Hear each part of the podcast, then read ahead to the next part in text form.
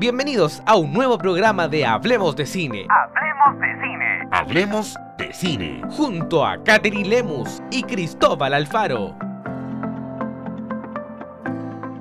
Hola Cristóbal, ¿cómo estás? Hola Katy, muy bien, ¿y tú cómo estás? Bien, acá haciendo cuarentena, San Bernardo. ¿Tú dónde te encuentras? Acá en la casita en Isla de Mayo. Por si acaso Uy, no estamos, no, no so- le vamos a explicar nuevamente, Katy, a toda la gente que pregunta, oye, ¿y para allá está ahí cerca de Pirque? No, no, no, es el cajón del Maipo. No, no, es que Isla de Maipo. Así que otra cosa. claro, tú estás, ce- tú estás cerca de, de Peñaflor, Talagante. Claro, Telagante, Buin, Paine, son mis, mis comunas. Por suerte vamos a entrar nosotros en cuarentena, porque eh, incluso éramos discriminados en este sentido. Me atrevo a decir que éramos discriminados porque éramos la única comuna de la región metropolitana sin cuarentena. Pero ahora vamos a tener cuarentena a partir del mar. Wow, lo que te espera.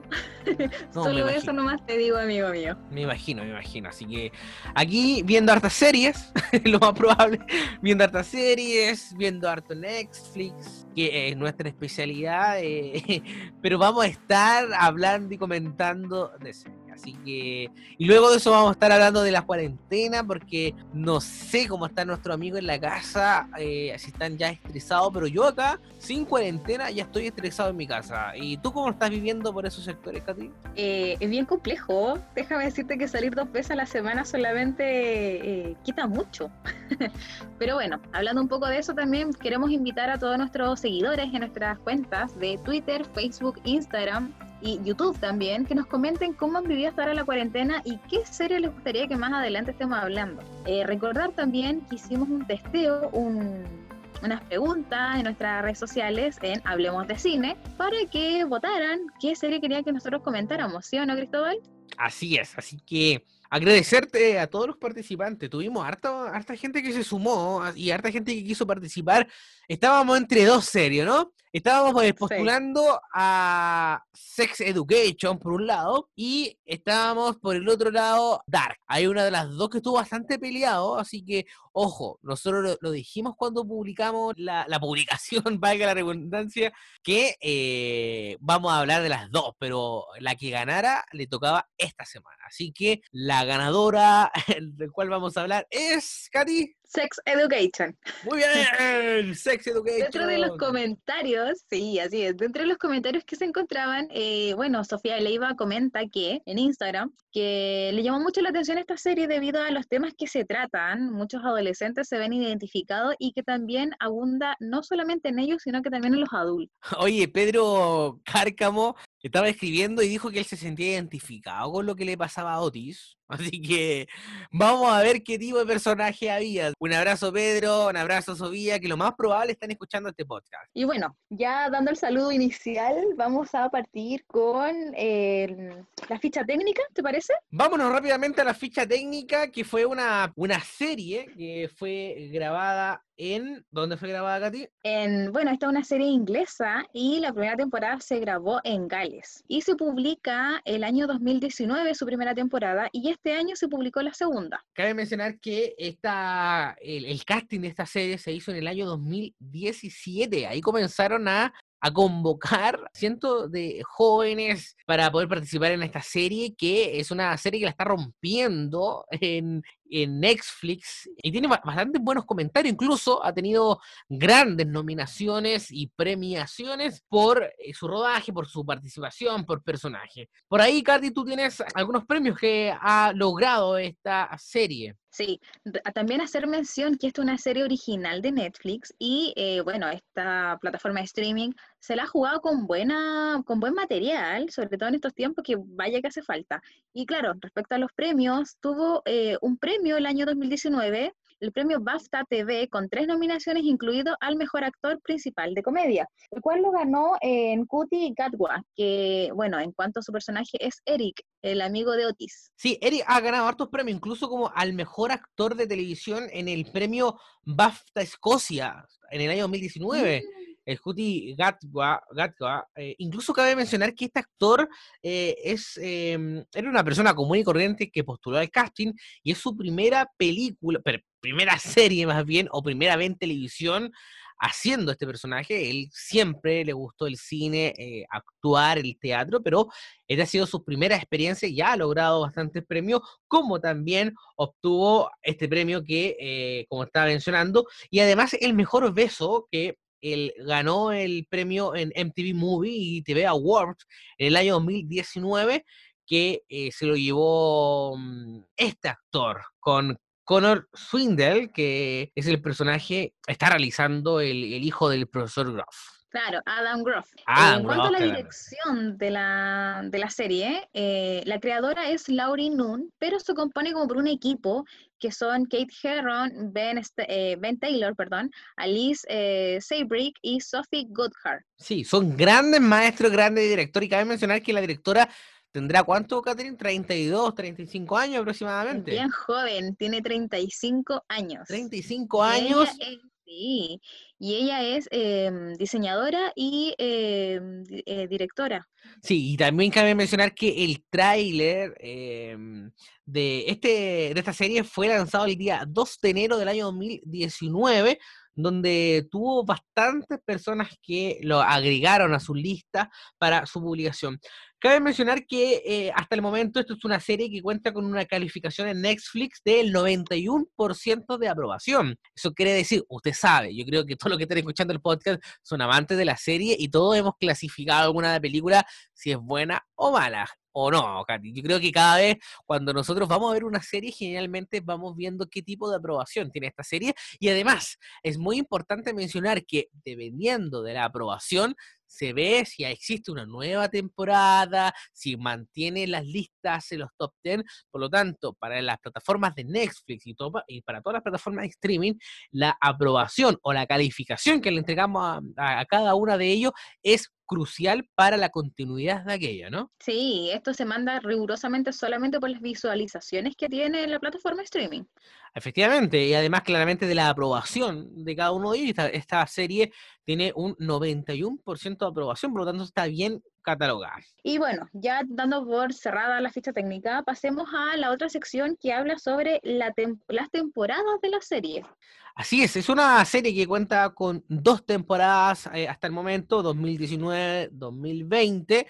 Y además de eso, ya está en rodaje la temporada número 3 porque Netflix hace un par de meses atrás ya confirmó la tercera temporada de Sex Education que ya debería estar en los próximos meses eh, con eh, esta nueva historia. ¿Qué historias se vendrán ahora si ya hemos visto de todo? Claro, aquí se ven, se tratan muchos temas eh, dentro de la serie, por lo cual lo hace muy interesante. Dentro de los temas, y bueno, y antes de partir con ellos, eh, mencionar que dentro de las dos temporadas, cada una cuenta con ocho capítulos, una, con una duración, perdón, de entre 45 a 50 minutos cada uno de ellos. Y la primera temporada trata temas como lo es la iniciación de la vida sexual de los adolescentes, que en este caso no está iniciada, la orientación sexual entre ellos y el abuso escolar más conocido hoy en día como bullying. Así es, hablemos un poquito de eso, Cari, ¿te parece? Obvio.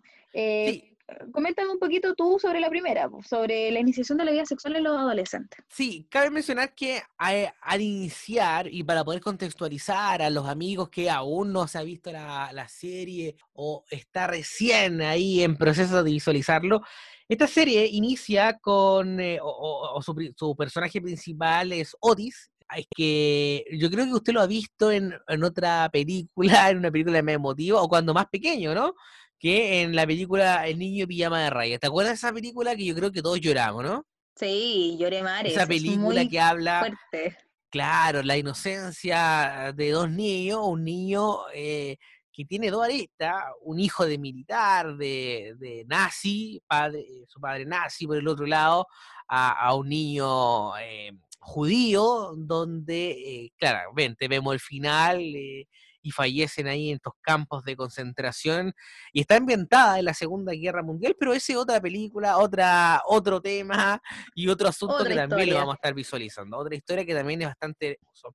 Así que el personaje, eh, el actor principal, ha, incursionado en el cine por bastantes años, desde pequeño, alrededor de los siete años, ha estado en el cine y ahora llega con esta temática muy distinta, donde principalmente está Otis, que es un adolescente que va a la escuela, que tiene a su mejor amigo que es Eric, el amigo o el mejor amigo es gay, con comparación a, a que es heterosexual, pero tiene un problema muy importante, es un problema sexual. Él ya está en la etapa de la pubertad, entonces donde está la iniciación de la, del autoconocimiento, como le podríamos decir de alguna manera, donde se trata abiertamente la masturbación. Cabe mencionar que en la etapa de la adolescencia, entre los 15 y los 16 años, los jóvenes comenzamos básicamente a, a, a tener una iniciación temprana de autoconocimiento y comienza la etapa de la masturbación. Y en este caso, Otis tiene este problema donde él trata de hacerlo, pero llega a un punto donde lo supera. Él comienza a desmayarse o suda bastante y no logra enfrentarse a esta problemática que lo deja lo deja cierto encaminado. Pero en particular, Otis, a pesar que tiene este problema sexual, él es consejero sexual en la escuela donde estudia y da consejos sexuales, mientras en el caso que nunca lo ha experimentado. Cabe mencionar que su madre es una experta terapeuta sexual. Claro, se podría decir que Otis predica pero no practica. claro, claro, e, entre el dicho predica o no practica, pero es bastante, eh, bastante conciso y seguro con lo, con lo, con lo, con lo que entrega. Pero eso yo, yo, creo que pasa en todo, ¿no? Cuando, y yo creo que te pasa a ti, no, no, me pasa a mí, o le pasa a cualquiera, que uno generalmente cuando está con sus amigos y le, y le, le, le da consejos de amor, de relación, y uno tiene la buena embarrada en su vida, ¿no? Y le empieza sí, uno, mismo a dar, uno mismo empieza a darle consejos yo creo que le pasa a todo. Yo creo que los que están escuchando el podcast en estos momentos están riéndose porque, claro, yo creo que les pasa todo. Uno está, dándole consejo al mejor amigo, pero uno tiene el embarazo claro, pasa mucho, sobre todo entre las amigas también, pues uno, una soltera pero dando consejo en el pololeo de la otra. Claro, bueno. eso sucede, eso sucede, así que... Hablando de lo que mencionabas tú, Cristóbal, de la orientación sexual entre estudiantes, trata básicamente que él da charlas en el colegio, como tú bien contabas, en un baño que ya no se encuentra en uso debido al estado en que se encuentran este, estos baños abandonados, y forman una especie de negocio, es una clínica de terapia sexual clandestina en donde la maneja también junto con Maybe, que debido a problemas económicos, esta es otra perso otro personaje, otra actriz que aparece ahí dentro de la serie, que también se hace muy cercana a Otis. Comienzan a, a llevar esta, esta, terapia sexual junto con los compañeros y empiezan a cobrar también por los consejos que da Otis. Que, ojo, hay que tener bien en cuenta que Otis saca los consejos escuchando un poco detrás de la puerta de las sesiones que tiene la mamá con sus pacientes. Claro, y ahí eh, Amy logra encontrar la manera para solventar sus gastos porque cabe recordar que Amy, ella es conflictiva en el colegio, es mal mirada, y además presenta problemas económicos y busca la manera de generar ingresos a través de estas terapias sexuales que hace en el colegio, en esta clínica de terapias sexuales, donde ella se lleva gran cantidad de dinero, es como la especie de buscar el contacto y logra este contacto para que Otis le pueda entregar eh, los consejos. Además de eso, Maybe también empieza a exigirle a Otis que entregue consejos de distinta índole a, los distintos alumnos que tienen una complejidad sexual. Porque recordar que la mamá de Otis es eh, terapeuta sexual y de pareja también. Entonces, eh, tiene muchos pacientes donde tratan muchos temas y Otis, a raíz de lo que escucha y lo que ella le aconseja al resto, empieza a tomar esta, este como conocimiento y se lo da al resto de sus compañeros que hay que mencionar, son todos adolescentes y los problemas no es el, el mejor modo de tratarlos, pero en esto se basa la, la serie. Claro, claro. En este caso, la primera parte, la primera, temporada, se habla básicamente de resolver problemas sexuales, problemas de, eh, de, cómo enfrentar su sexualidad, la iniciación en el sexo, cosa que también es muy relevante para ti, porque sobre las orientaciones sexuales, también nosotros estamos viendo que esta serie habla y contracta la realidad en nuestro país, en el mundo, por eso ha sido también bastante llamativa. Estamos en, un, en una generación mucho más abierta de mente, una, una generación distinta en comparación a, a la anterior, ya que usted en la casa se preguntará, que usted ha visto la serie, pero ¿por qué ellos visten de como de los años 80? Estará ambientada en los años 80, pero eso nosotros lo vamos a profundizar más adelante en las curiosidades que tenemos de esta serie. Así es. Otro de los temas que tratan dentro de la primera temporada, que bueno, son como los tres temas más fuertes que hablan, es el acoso escolar, Cristóbal que básicamente hoy en día se conoce como el bullying. Sí, el bullying es muy eh, relevante en esta, eh, en esta, en esta, en esta serie, ya que durante todo el capítulo marca el bullying que sufre Eric, básicamente por su orientación sexual, básicamente. ¿eh? Pero lo importante de, de Eric que él nunca se deja contrarrestar, nunca se deja humillar en este sentido, ya que el, el hijo del profesor Groff, que es Adam Groff, eh, él comienza a generar una especie de bullying, comienza a golpearlo, eh, empieza a, a, tildar por su homosexualidad, y en este caso comienza, ¿cierto?, a, poder defenderse y comienza a buscar la manera para poder salir de aquello. Y después nos damos cuenta que Adam Graff se va del colegio y ahí pasa un mundo distinto hasta al, finalizar la segunda temporada, donde Adam Graff, que aparte de el, sentirse heterosexualidad, un macho eh, en su totalidad, se da cuenta que cuenta eh, que él eh, se declara ante Eric y se dan al final un beso y ahí se puede entender que lo más probable que em, Adam Groff es bisexual. Cristóbal, creo que estás adelantando mucho, pero claro, es parte de la historia. vamos para allá, vamos para allá.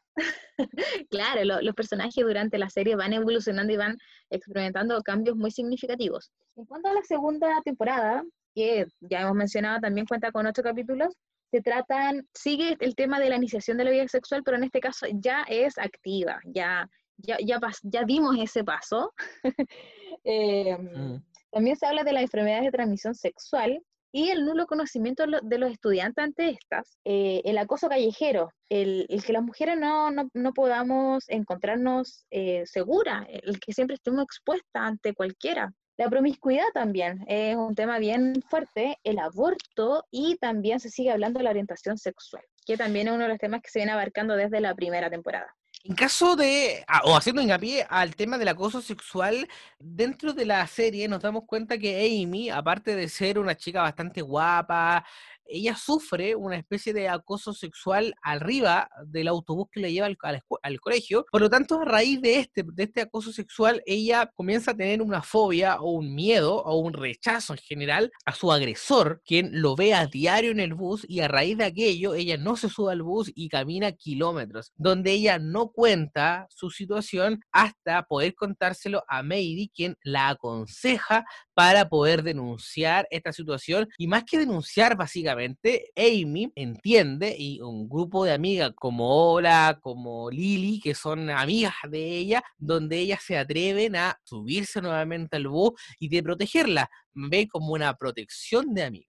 Es un apoyo entre géneros finalmente. Y eh, bueno, el, tema que sucedió con, con Amy es bien particular, porque ella primero parte haciendo una aceptación de, de, lo que sucede. Ella como que normaliza un poco la situación sin darse cuenta que es la víctima ante un acto eh, repudiable de una, de una persona ya mayor desconocido totalmente. Y eh, claro, si no es por la ayuda, como tú mencionabas, de Maybe, ella quizás no hubiese relacionado un poco lo, lo, que sucedía y no hubiese tomado carta en el asunto como efectivamente lo hizo. Sí, es muy importante el punto que estabas mencionando, Katy, ya que le diste en, en, el clavo en, este asunto, ya que en este caso Maybe, ella normaliza esta situación del acoso y si nosotros lo vemos en la actualidad, cosa que sucede, hay muchos jóvenes, eh, muchos adolescentes que han sufrido agresiones sexuales y cabe mencionar que una agresión sexual no solamente puede ser eh, física, también puede ser verbal, entre otras, y, y, es el momento para poder denunciar. Nosotros hemos visto casos actuales acá en nuestro país de agresiones sexuales o violaciones. En el último caso de, de Antonia, que lo más probable es que todo es una situación transversal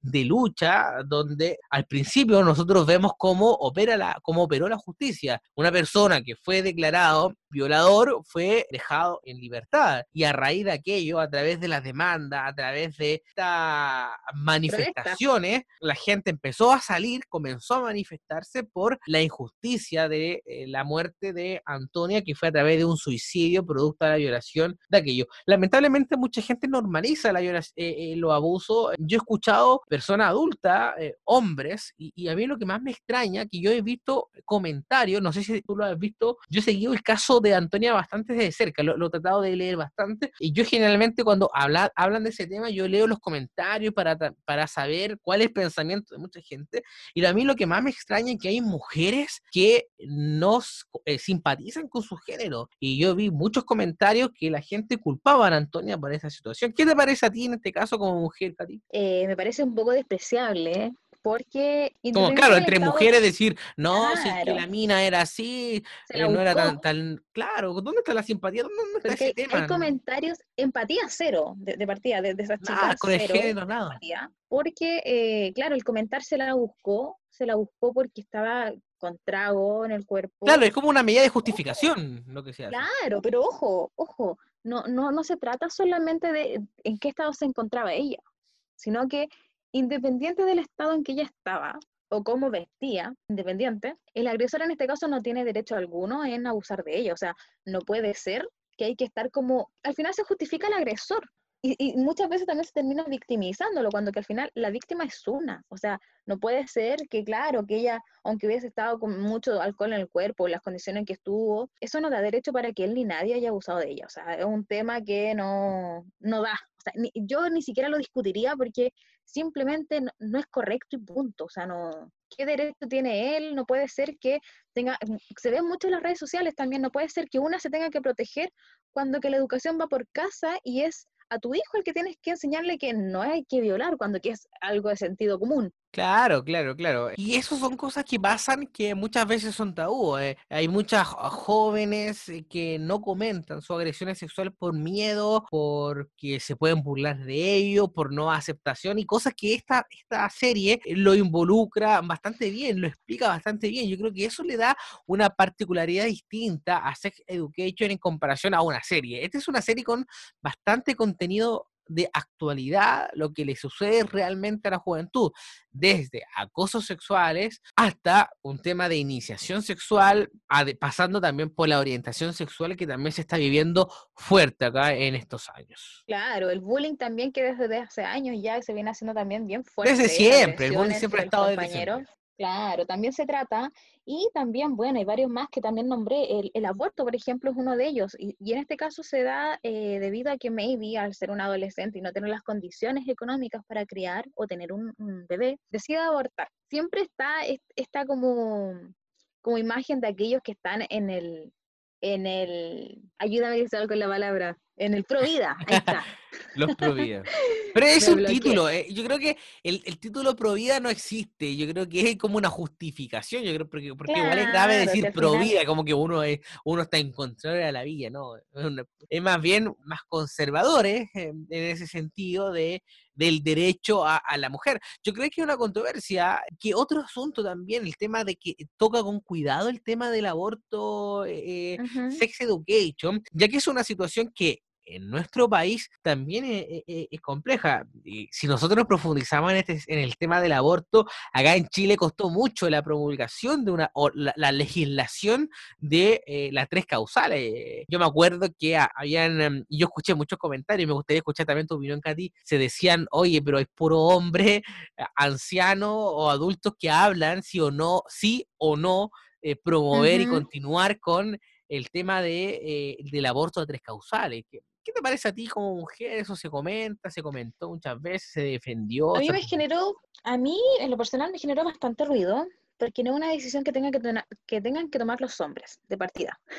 Ese es un proceso que los hombres no llevan. Eh, por lo tanto, de esas estaban las mujeres presentes ahí porque básicamente es una opción. O sea, uno como mujer no vino solamente al mundo a procrear y si su decisión es no tener bebé, simplemente se le debiese aceptar. Claro, acá en, Chile se tomaron las tres causales, pero se sigue haciendo todavía protesta porque sea de calidad, gratuita y sin condiciones al final. Porque también se ha dado, Cristóbal, que dentro de las tres causales no se han respetado. Y eh, hay muchos también, que también estuvo la amenaza de muchos profesionales de la salud, el no llevar a cabo el aborto independiente de las tres causales porque ellos son no sé si decir pro vida, pero ellos suponen que están como conservadores en ese sentido. Pero claro, proteger la vida y no quitarla. Entonces, ese, como discurso a mí me, no sé, me, me molesta un poco porque a pesar de, claro, querer salvar una vida, estás pasando a llevarla del otro. Que, que, su voz en estos momentos sí está contando porque sí tiene una voz y sí tiene un razonamiento. Sí, y eso se puede eh, argumentar o se puede eh, o subrayar con, con el mensaje que entregó la ex ministra mm, de salud de Michelle Bachelet, ¿te acuerdas, no? Que era Molina, que ella dijo que el tema del aborto también es un tema de clase social, que ella dijo que las clínicas cuicas eh, lo hacen pasar por, eh, por apendicitis, y eso lamentablemente le trajo consecuencias, que es renunciar en el Ministerio de, Salud, pero eso será real, yo creo, yo personalmente creo que sí, yo, también creo que es un tema social, que, que claro, yo creo que yo también vi, por ser hombre, también vi mucho ese tema que donde se hablaba que si hay un, tema de aborto que sea seguro y legal para todas, no, no para algunos, o disfrazándola por una pastillita o pasándola como apendicitis, que solamente las personas de alto recurso lo puedan hacer de aquella manera y las mujeres que tengan una situación económica social inferior, que no tengan los medios para aquello, solamente eh, tener el bebé. En el caso de una violación, yo también vi muchos casos diciendo, oye, pero ¿qué tiene que la culpa de que un niño sea eh, haya sido violada? También se generaron mucho debate. Eh, yo personalmente también estoy bastante, yo estoy de acuerdo con las tres causales, por los causales de inviabilidad del feto, por violación y el otro que no lo recuerdo muy bien. El otro es si es que la vida de la mujer, si no me, si no me equivoco, está en peligro. Ya, perfecto. También, entonces, claro, son, son situaciones que también la serie eh, lo ve bastante bien y con bastante respeto este, este asunto. Ya que estamos hablando de una serie que se llama Sex Education, que traduciéndolo es educación sexual, ellos también están traduciendo, por lo tanto, por eso es una serie para mayores de 14 años. Por lo tanto, hacemos la invitación de Yakati eh, a todos los padres que están escuchando la, el podcast. No tengan miedo de mostrar esta serie. Yo creo que esta serie te entrega algunos valores muy relevante para poder enfrentar tu juventud o más bien tu iniciación en el ámbito sexual más bien. Sí, ante eso yo tengo un comentario. algo muy personal que me pasó con esta serie, Cristóbal. El título sí es verdad que asusta un poco, porque quedamos o no lo que es sexualidad sigue siendo tabú a pesar de los años que se viven. Por lo tanto, como que yo dije, quizás, no sé, tiene imágenes explícitas, y sí, efectivamente, tiene imágenes súper explícitas, pero tiene un contenido súper variado porque a pesar de todos los temas que trata y que lo hemos estado mencionando acá en nuestro podcast, también se manejan y se tratan de una manera muy lúdica. Por lo tanto, te deja, te forma una opinión respecto a ciertos temas y también te saca risas debido a cómo los tratan, cómo los manejan los personajes, eh, es bien entretenida la serie. Realmente estos 45 minutos a 50 se hacen bastante cortos. Y bueno, al final terminé, me decidí por ver la serie por una recomendación de mi hermana, que ella me insistía, así como, ve la serie, ve la serie Sex Education. Y yo, no, no me tinca, no sé qué, el típico como haciéndole el quite. Pero hasta que, claro, caí en sus redes y totalmente encantada con la serie y mira ahora, estamos comentándola acá en la plataforma. Claro, así que una serie como, como estamos hablando, por eso tenía estos reconocimientos eh, en el público, eh, en el cine, porque como es una, una, una serie con bastante contenidos, es muy ambientada a Está bien hecha, es una serie que yo general, personalmente no le encuentro algún error de aquello. Está bien enfocada, está bien encaminada, se toman los temas bastante sutil con este eh, maquillado, con esta atmósfera de, comedia para poder eh, suavizar más bien el contenido para el tipo de público que está enfocado. Es una, una serie que está enfocada para toda la familia, básicamente, idealmente para mayores de 14 años, ya que, claro, como dices tú, Katy, hay imágenes explícita que eh, explican más bien la, situación. Por lo tanto, para mayores de 14 años, esta serie es muy buena, así que para tu hermano chico, para tu hermana, para tus primos, sobrino, mayores de 14 años. Es una serie muy buena que eh, además de eh, entregarte algunas herramientas básicas, también te educa. Que eso también es muy importante. El cine te tiene que educar. Y eso, esta serie te entrega cada uno de ellos. Claro, lo comercial básicamente ahora ha quedado un poco atrás y se busca sacar provecho de lo que uno consume, básicamente. Dentro de los temas también trata la segunda temporada Cristóbal, que también ha sido un poco tema tabú, que incluso no se habla mucho, son las enfermedades de transmisión sexual, que claro. Eh, también se, se, se, maneja de una manera muy divertida dentro del capítulo que se habla de clamidia, básicamente, en donde los estudiantes eh, no tienen conocimiento de la enfermedad, no conocen sus síntomas ni cómo se contagia y creen que hay un brote ya esparcido por toda la escuela y que prácticamente todos tienen clamidia cuando básicamente no era el caso y solamente faltaba un poco de educación ante estos temas.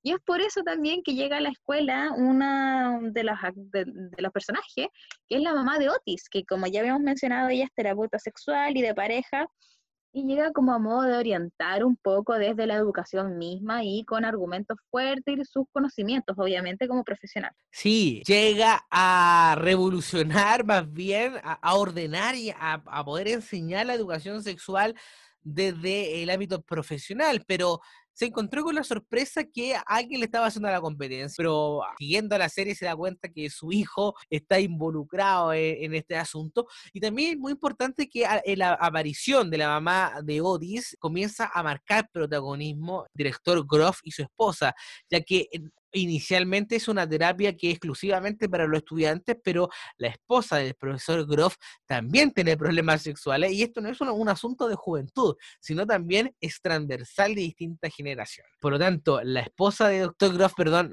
va a atenderse con la mamá de Otis eh, y le entrega algunos consejos donde nos damos cuenta que la mamá de, perdón, la esposa de Groff se empodera, ya que generalmente en toda su vida fue sumisa, ella se empodera y le solicita el divorcio al profesor a Groff, donde ella, él se queda en el colegio a. Claro, aquí empieza también una competencia de egos entre eh, el director Groff, como tú también mencionabas, y la terapeuta. En este caso es la mamá de Otis, eh, Jean. Jean y, el director empiezan como ahí un, como una, una pelea, como una pelea de gallos prácticamente, eh, donde él se ve como amenazado porque mm, ya hasta su propia esposa empieza a pedir ayuda de, esta mujer, incluyendo todo el colegio, y eh, parte por hacerle un poquito la guerra.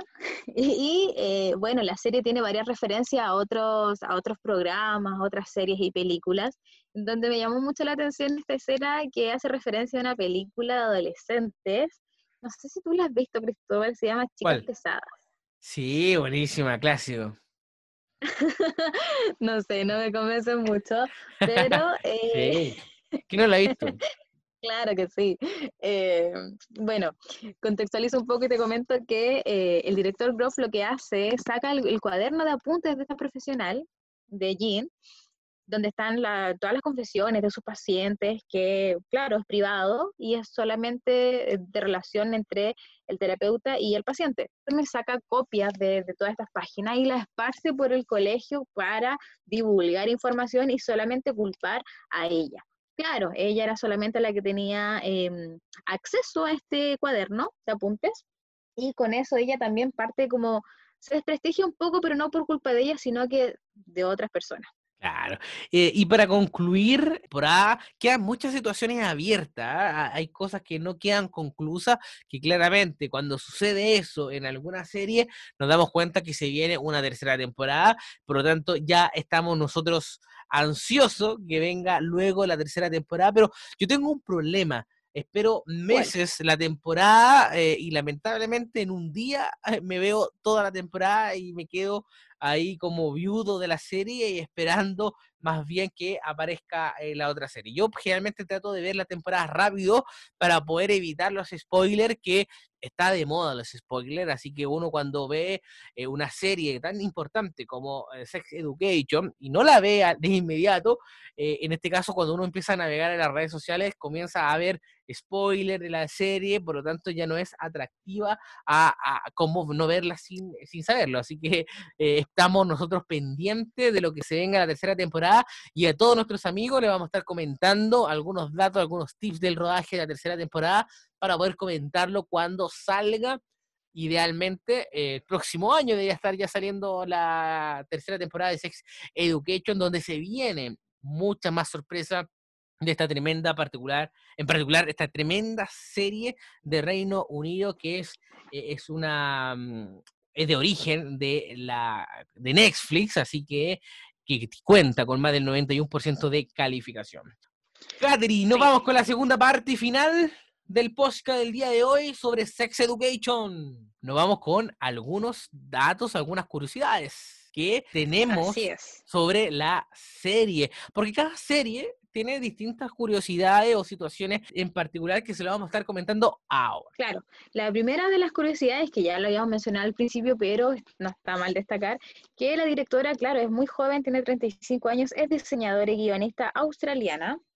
Y como segundo dato curioso también, que no sé si te pasó a ti, Cristóbal, a mí no, a mí no me pasó, pero hubo gente que sí lo comentó en nuestras redes sociales, es de si es que efectivamente la serie fue grabada dando a entender que está en los años 80 o solamente es una visión de esos años. ¿Qué te pasó a ti? Yo inicialmente cuando vi la serie, efectivamente yo pensé que era una serie ambientada o grabada más bien en los años 80, pero me generó una controversia. Yo me pareció extraño que los adolescentes tuvieran teléfono de último modelo eh, en una serie ambientada en los años 80 me llamó mucho la atención, pero investigando me di cuenta que no es así. Claro, no es así. Lo que pasa es que, eh, bueno, aparte de la vestimenta, eh, no es solamente ella, sino que también es la música, que es, muy, es, toda desde los años 80, como estábamos mencionando, pero se debe a, em, a hacer como menciona un director un director de cine que se llama eh, John Hughes, que él fue em, un director de cine, productor, guionista estadounidense, dirigió, escribió y produjo varias de las películas más taquilleras de los años 1980 y 1990, como The Breakfast Club, eh, Pretty Joven, un Dálmatas, como muchas otras. Por ende, claro, se hace como esta especie como de relación con los años 80, pero como para mm, para como en honor al final de este profesional del cine. Sí, además otra eh, de las curiosidades es que eh, la serie le hace un guiño a la, a la, a la serie Stranger Things, ya que los carteles que hace Adam para encontrar a su perrita que está extraviada